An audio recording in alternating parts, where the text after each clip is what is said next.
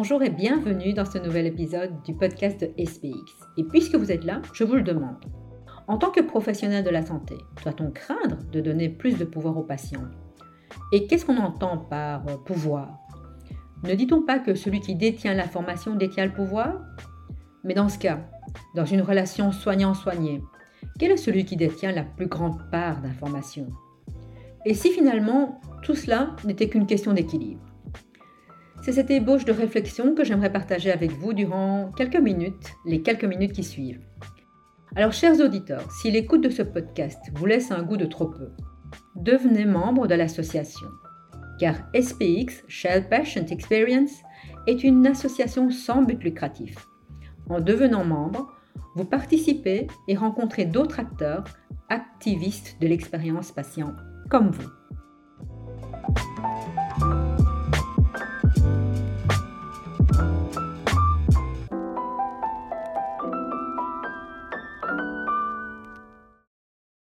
Belgique, un nouveau projet au Code pénal prévoit que les violences à l'encontre des prestataires de santé soient plus sévèrement sanctionnées.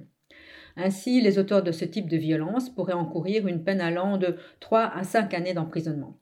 En effet, il ne s'agit certainement pas de cas isolés, et l'intensité de certaines violences dépasse vraiment parfois l'entendement.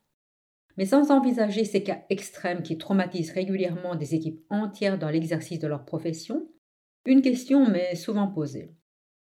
Est-ce que s'engager dans la pratique de l'expérience patient, ce n'est pas donner tous les pouvoirs aux patients Est-ce que cela signifie que le patient est roi, c'est-à-dire que l'on doit agir comme s'il avait toujours raison et combler tous ses désirs?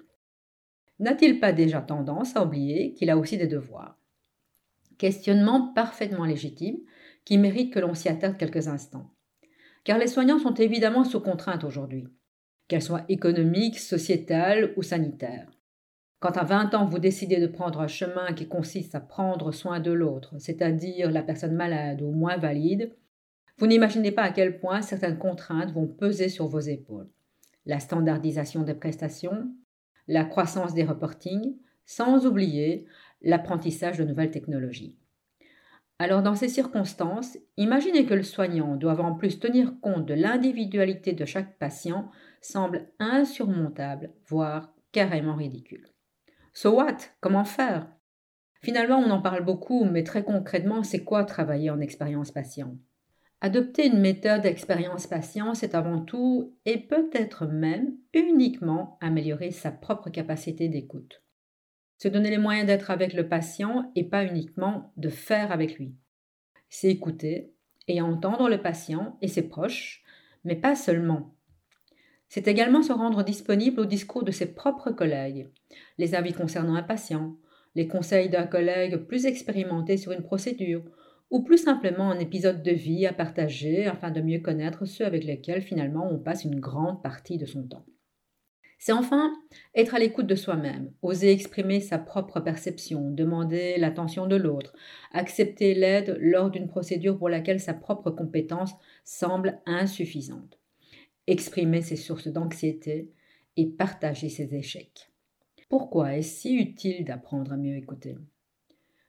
Une des dimensions les plus fréquemment sollicitées par les patients reste la communication. Communication qui se traduit par l'ensemble des interactions avec autrui pour transmettre. Mais transmettre quoi?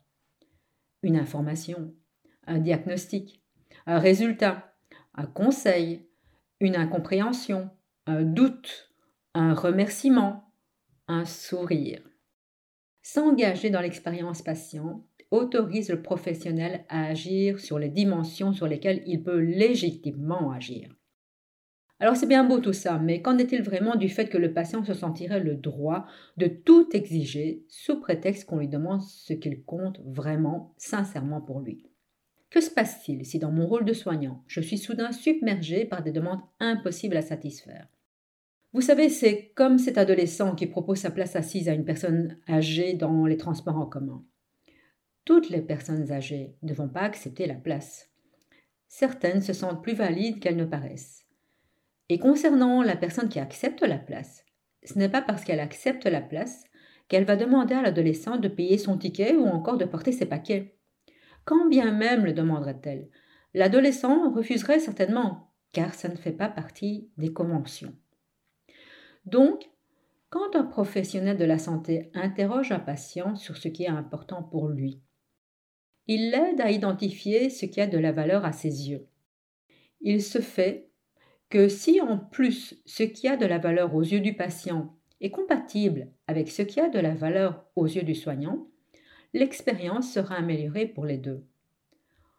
En plus, il est fort à parier que plus le prestataire s'intéresse aux intérêts du patient, plus le patient sera respectueux du temps que le professionnel lui octroie. Ils sont minoritaires, ceux et celles qui envahiront l'espace relationnel. Rita Sharon propose d'écouter l'histoire du patient comme s'il s'agissait d'une intrigue littéraire. Moi je dis que c'est comme se rendre au cinéma. Il existe plusieurs catégories de films, des films d'aventure, des films d'amour, des films policiers, des films d'horreur et bien d'autres. On a tous un tropisme vers une ou l'autre catégorie, et donc si ma catégorie fétiche est le film policier, j'irai plus volontiers vers ce genre de film. Donc je connais parfois la thématique à l'avance, mais je découvre le film en lui-même, à partir du moment où je m'assieds dans la salle obscure. Et là, dans cette salle obscure, je peux juste regarder et écouter. Mais surtout, surtout, je dois me taire. Établir une relation communicante dans les soins, c'est une des clés de l'expérience patient, ni plus ni moins. Quand le prestataire écoute le besoin exprimé par le patient, que dans sa fonction de professionnel de la santé, il n'est pas en mesure de répondre favorablement à ce besoin, nul doute que le patient sera en mesure, lui, de comprendre dès lors que le soignant le lui expliquera. La frustration provient rarement de ne pas recevoir ce qu'on demande, mais davantage de ne pas obtenir d'explication sur le pourquoi on ne le reçoit pas. La première étape dans l'établissement d'une relation, quelle qu'elle soit d'ailleurs, est de définir le cadre dans lequel cette relation se construit. Qui je suis en tant que soignant? Pourquoi je suis dans cette chambre auprès de ce patient? Quelle est ma mission du moment? Quels résultats peut-on en attendre? Est-ce que ce soin dépend uniquement de moi? Quels sont les différents autres intervenants éventuels? Combien de temps ça peut durer? Est-ce que c'est douloureux ou désagréable? Est-ce que c'est un genre que je maîtrise ou est-ce la première fois que je vais le réaliser? Comment ce patient peut-il m'aider? A-t-il des questions à ce sujet? Et ce ne sont là que quelques interrogations qui pourraient être discutées ensemble. Autant de thèmes qui peuvent être traités d'autant de manières qu'il existe de patients et de soignants. Les combinaisons sont multiples et jamais prédéfinies. Alors ne soyez pas farouches et osez susciter l'interrogation. En créant une atmosphère propice aux échanges, vous serez surpris par les résultats.